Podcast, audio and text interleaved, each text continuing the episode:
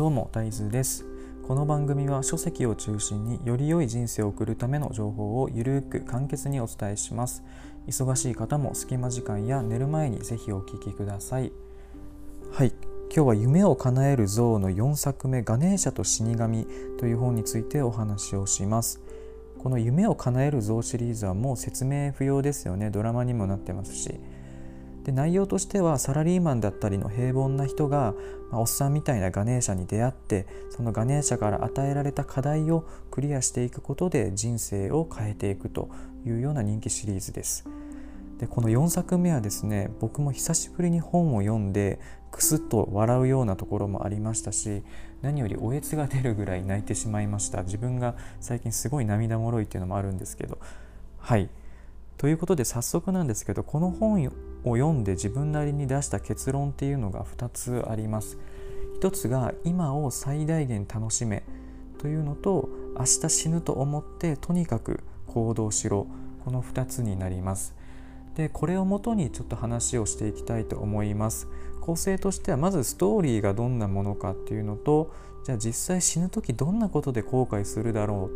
というお話そして後悔しないために具体的にすぐできそうだなと思った点と個人的に重要だと思ったメッセージについてお話ができればと思います。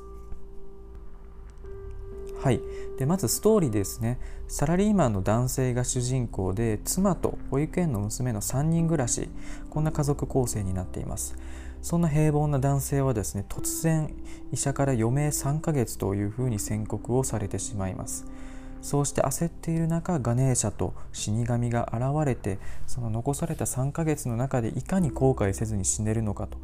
いうことでガネーシャから与えられた課題をクリアしていくというような、まあ、大まかなストーリーになっています。でこれですね最後は意外な結末が待っているんですけどここはネタバレになってしまうので皆さん是非読んでみてください。もうね笑いあり涙あり学びありっていう感じで最高の一冊です。で自分も家族構成が結構似ているっていうこともあってすごい感情移入をしてしまいましたはい。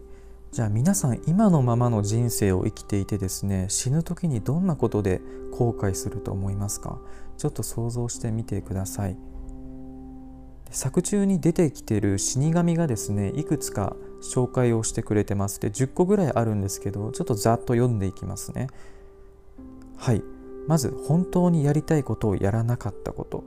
健康を大切にしなかったこと。仕事ばかりしていたこと。会いたい人に会いに行かなかったこと学ぶべきことを学ばなかったこと人を許さなかったこと人の意見に耳を貸さなかったこと人に感謝の言葉を伝えられなかったこと死の準備をしてこなかったこと生きた証を残さなかったこと。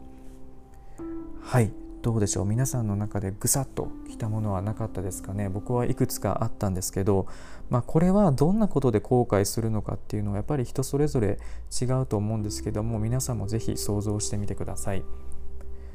はい。という中でじゃあこういう後悔をしないために何をすればいいのかというところですね、まあ、具体的なものが書かれていたのでちょっとそれを紹介したいと思うんですけどもそれがですね死ぬまでにやりたいことリストを作って行動するめっちゃシンプルですよねこれですでこれはまあなんとなくこれやりたいなとか皆さんの心の中にあったとしてもほとんど言語化してなかったり、まあ、何かしら言い訳を理由をつけて行動できていないっていう人がほとんどなんじゃないでしょうか。じゃあなんでこれ行動できてないんだろうと思った時にこの本からヒントを得ながら考えたことが2つあります。まず1つが死を意識していないからなんですよね、まあ、死っていうのは、まあ、自分にとっても遠いものだろうと、まあ、またいつかできるだろうということを思ってどうしても先延ばしにしてしまう。っていうのが、まあ、ほとんどの人間そうなんじゃないかなと思います。まあ、メメントモリっていう言葉がありますけども死を思うっていうような言葉ですね。まあ、すごい難しいと思うんですけどももしかしたら明日死ぬかもしれないと思って一日一日を大切にして自分にとって最善の行動をしていくっていうのがすごい大事なんだなと改めて思いました。でもう一つがですねこれは作中にもあったんですけど他人の評価を気にしすぎっていうことですね。まあ、死ぬまでにやりたいことっていうのがこの作中の主人公にもありましてその中で家族旅行っていうのがあったんですね。でただこの主人公も会社の人に迷惑かかるからっていうので踏み切れなかったっていうシーンがあったんですよね。でこれは結構皆さんにも多いかなと思います。何か自分の中にしたいことがあるんですけど会社の人とか他人に迷惑かかるからっていうのでその自分の気持ちを押し殺して行動しないっていうことですね。でこれはま作中でも書かれてるんですけど本当に会社でやることと自分が死ぬまでにやりたいことを比べてそれでも会社でやることの方が大事ですかと、まあ、多分会社はですねきっとあなたがいなくてもなんとかなるんですよね。であとはまあ他人に迷惑をかけるとかそういう他人のことを思っているようで結局完璧な自分っていう理想像にしがみついていてそれがま崩れることが怖い嫌なだけじゃないんじゃないかというところも書かれていました、まあ、こういう理想像ですねを手放してもう少し自分の欲望に素直に行動した方が後悔しない生き方ができるんじゃないかなということも思いましたね。でもう一つ、まあ、重要な個人的に響いたメッセージがあります。でそれは夢は時には手放してもいいよということですね。でもちろん夢に向かって頑張るっていうのは素晴らしいことですよね。でそれによって、まあ、人間も成長できるということです。ただその夢っていうものがあることによってその理想像ですよねいわば。それがあるからそことのギャップによって、まあ、今苦しむし、そうなっていない今っていう状態を、まあ、否定してしまうことにもつながってしまうと。なのでその夢を追うことによって今がまあまりにも苦しいものになっているのなら、まあ、それを手放すっていうことも選択肢として考えた方がいいよということを言っています。例えば野球選手になるとか、まあ、大金持ちになって豪邸に住むんだとか、まあ、そういう夢もですね、まあ、日常の、ま例えば仕事帰りに帰って冷たいビールを飲みたいとか美味しいご飯を食べたいとかそういうものもいわば同じ欲求なんですよね。まガネーシャからすれば同じ欲求で何が違うんだということを言われています。で諦めるっていうことはその今を受け入れるっていうこととはもうほぼイコールなんですよね。なのでもう少し身近にある幸せっていうのを見渡してそれをかみしめてもいいんじゃないっていうことだと個人的には思いました。夢を叶える像っていうタイトルなんですけど夢を諦めることも教えるとその諦めたい欲求っていうのもまだその人の夢だからっていうことがすごい響いたポイントでした。はいということでここまでをまとめると自分が死ぬ時に後悔しそうだなと思ったことをまずこうあの想像してみて死ぬまでにやりたいことリストっていうのを作って是非行動してみてください。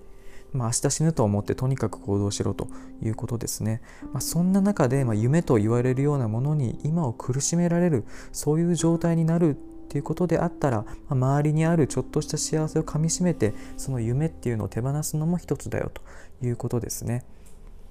まあ、人によって大事だと思うポイントはこの作中の中のいくつかのメッセージでも全然違ってくるかと思いますしまた死生観とかですねそういうこともこのメッセージあの作中にも書かれているので是非読んでみてほしいと思います。で結構この本はですね漫画みたいにスラスラ読めちゃうので、まあ、僕みたいに活字が苦手な方でも、まあ、スラーっと、まあ、34時間とかで読めてしまうかと思います。まあ、結果ですね人生っていうのは今の積み重ねかなと思います。今すぐその自分がやりたいことに対して一歩行動するかどうかでその死ぬ時にですね後悔するかどうかっていうのは大きく変わってくるんだなと、まあ、改めて思いました。なんか言ってることが怪しいビジネスをやってる人みたいになったんですけど実際本当にそう思いました。まあ、とにかく後悔しない素晴らしい人生を送るために皆さん是非すぐに行動に移してみましょう。で僕はですね早速来週行きたかったちょっとお高めな美味しい寿司屋に行ってきたいと思います。はいということで本日の内容は以上となります。ではまた次回お会いしましょう。